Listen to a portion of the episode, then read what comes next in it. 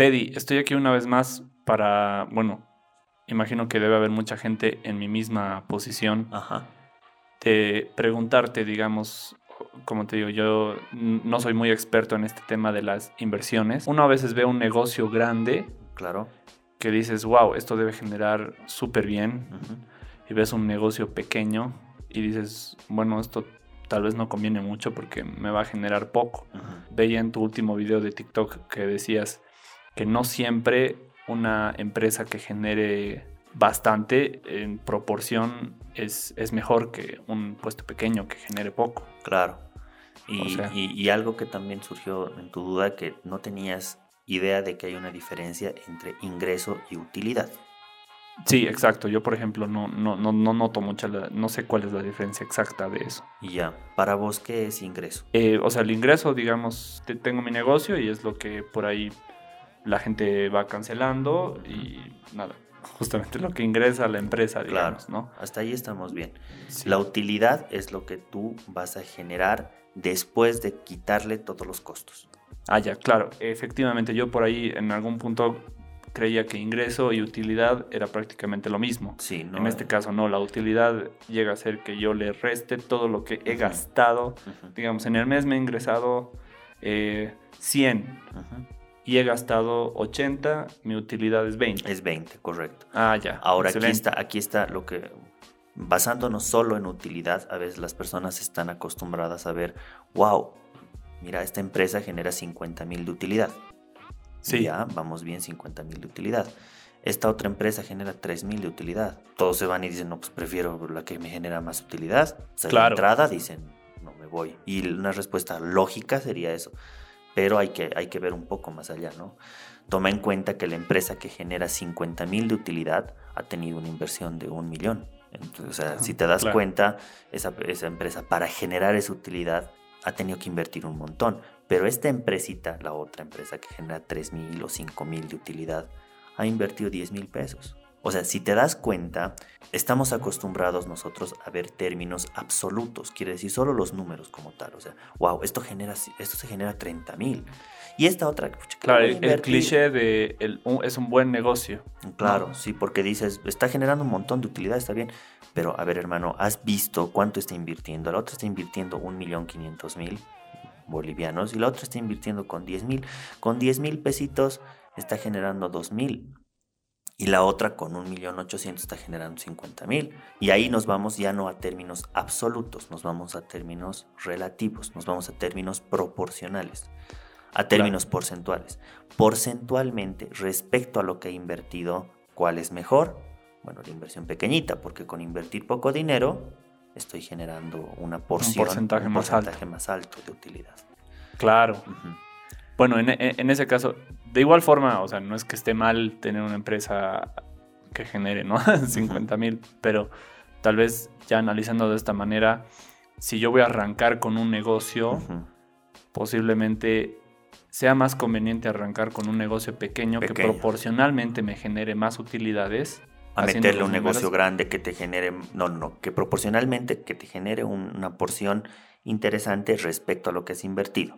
Sí, Eh, te conviene más analizarlo de manera porcentual antes que de manera absoluta, quiere decir, solo fijarse las utilidades. Sea, claro. está bien fijarse las utilidades, pero también es importante fijarse cuánto estás invirtiendo para generar esas, esas utilidades. Buenísimo, me Eso- parece súper claro, interesante y- eso, y- verlo y desde esa perspectiva. Verlo desde esa perspectiva, una inversión es, es de esa manera. Mira, te pongo un ejemplo, al- algo sencillo. Yo antes, qué sé yo, vendía sándwiches o vendía, realizaba desayunos, hacía jugos y todo eso. Yo generaba alrededor del 40% de utilidad respecto a lo que invertía.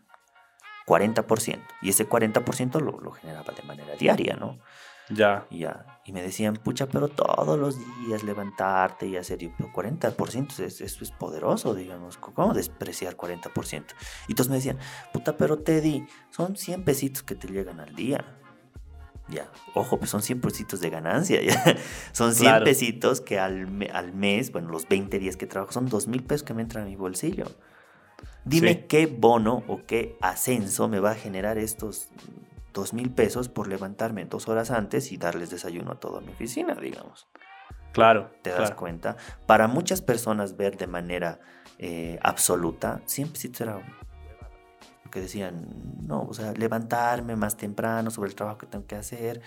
Ya, claro, pero esas personas casualmente están, o sea, prefieren sacrificarse y estar trabajando unas tres o cuatro horas más por un ascenso de 500 bolivianos. O sea, ¿te das cuenta? Sí, O sí. sea, y yo levantándome tres horitas antes estoy generando mm, como si tuviera tres ascensos más, pero haciendo Sí. mi trabajo de manera, estoy generando un, un ingreso paralelo, pero eh, eh, yo para esto he analizado la manera relativa, no la manera, no he analizado el negocio de manera absoluta, que tal vez eh, en, un, en un artículo sea poquita plata, pero porcentualmente estoy generando una buena utilidad, ¿no? Sí, viéndolo desde, esa- desde ese punto de vista, me parece que nada, cambia totalmente la forma de, de De pensar, analizar, de sí. analizar esas, de analizar una inversión. de analizar esa inversión. Y bueno, imagino que, claro, una vez que ya tú estés consciente de eso, ya imagino que ya vas creciendo justamente proporcionalmente. Y ahí también está, yo creo, la decisión, ¿no? De si quieres generar mucho más, pero a qué precio también, ¿no? Se me ponía a pensar, nada, tienes que contratar más gente, tienes que, eh, nada, a- asumir ciertos gastos para que... Claro. Mira, y te, te tenía aquí un punto de vista de una persona, eh, de, de un amigo, que ya era jefe, ¿no? O sea, ya, no, y, e- era más que jefe, creo que era subgerente. Trabajaba en un banco, bueno, o sea, trabajaba en un banco distinto al que trabajaba yo, y me decía, mira, ¿sabes qué? Eh, te lo veo de la siguiente manera, yo no abriría particularmente una empresa. Le digo, pero ¿por qué no abrirías una empresa? Mira, yo, qué sé yo, Pepito Pérez, soy mi empresa y trabajo en este banco. Y este banco me paga porque yo trabajo. Entonces es como si yo fuera mi empresa y estoy generando un buen sueldo. Estoy generando alrededor de 15 mil bolivianos mensual. Aparte de eso tengo, tengo mi prima, aguinaldo, que de man- prorrateando me dan como unos 17 mil bolivianos. Pero ¿te das cuenta cuánto trabajo tengo que hacer para generar esa utilidad en una empresa? Yo le decía, bueno, sí, tiene razón, es un trabajo fuerte. Porque tengo que, contratar empleados, tengo que, tengo que analizar las ventas, tengo que estar...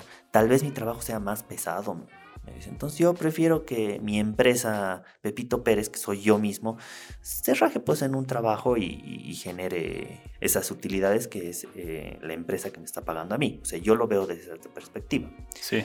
Y te prometo que yo no compartía su punto de vista. No compartía ¿Por, para por- nada. por qué en este caso? Porque la diferencia de armar una empresa es que sufres los primeros años hasta estandarizar los procesos. O sea, estandarizas. Es como si empezaras a armar tu maquinita de hacer dinero. Em- Sí. Armas tu maquinita ya. Cuesta armar porque ubicas las, las reglas, ubicas el, el- dónde poner los tornillos y todo. Pero ni bien esté armada con, con el último tornillo tu maquinita de hacer dinero, tú te vas, tu maquinita va a seguir generando sin que tú hagas nada. Claro. Y aquí yo, yo te digo, o sea, este Pepito Pérez prefiere estar atado a su trabajo porque si él se va, no genera. Pero yo, si termino de armar mi maquinita, estandarizo mi empresa, todo, me va a costar unos dos años, pero después ya todo estandarizado, yo me voy a ir y mi maquinita va a seguir generando, pero ya no con mi tiempo, ¿te das cuenta? Totalmente, Entonces, sí. ahí ya es como un... mm, Yo no compartía su punto de vista porque decía, pues que no te das cuenta la libertad que te puede dar cuando tú estandarizas procesos, cuando tú ya armas la empresa como tal. Entonces, hay muchas personas que tienen esta idea y dicen, no, yo prefiero lo seguro. Ya está bien, prefiero lo seguro y no, y no emprender. Pero no te has dado cuenta el beneficio de libertad que te va a dar emprender, porque tú dejas de trabajar, ya se cancela el flujo, ya no generas dinero. Pero yo, en el momento que, qué sé yo, me enferme, listo, esté botada en la cama, mi, mi- mi empresa va, me va a seguir dando de comer. En cambio, la otra persona, perde cuidado que a los tres meses que no vaya a trabajar, por más de que enfermedad que tenga, lo van a botar. Claro, claro. Entonces lo que recomiendo a las personas que vean lo que es un sacrificio inicial, pero a la larga siempre va a dar sus frutos. Sí, y siempre verlo desde esta perspectiva, ¿no? De la... Claro, desde, Del- este- desde esta perspectiva relativa y no absoluta.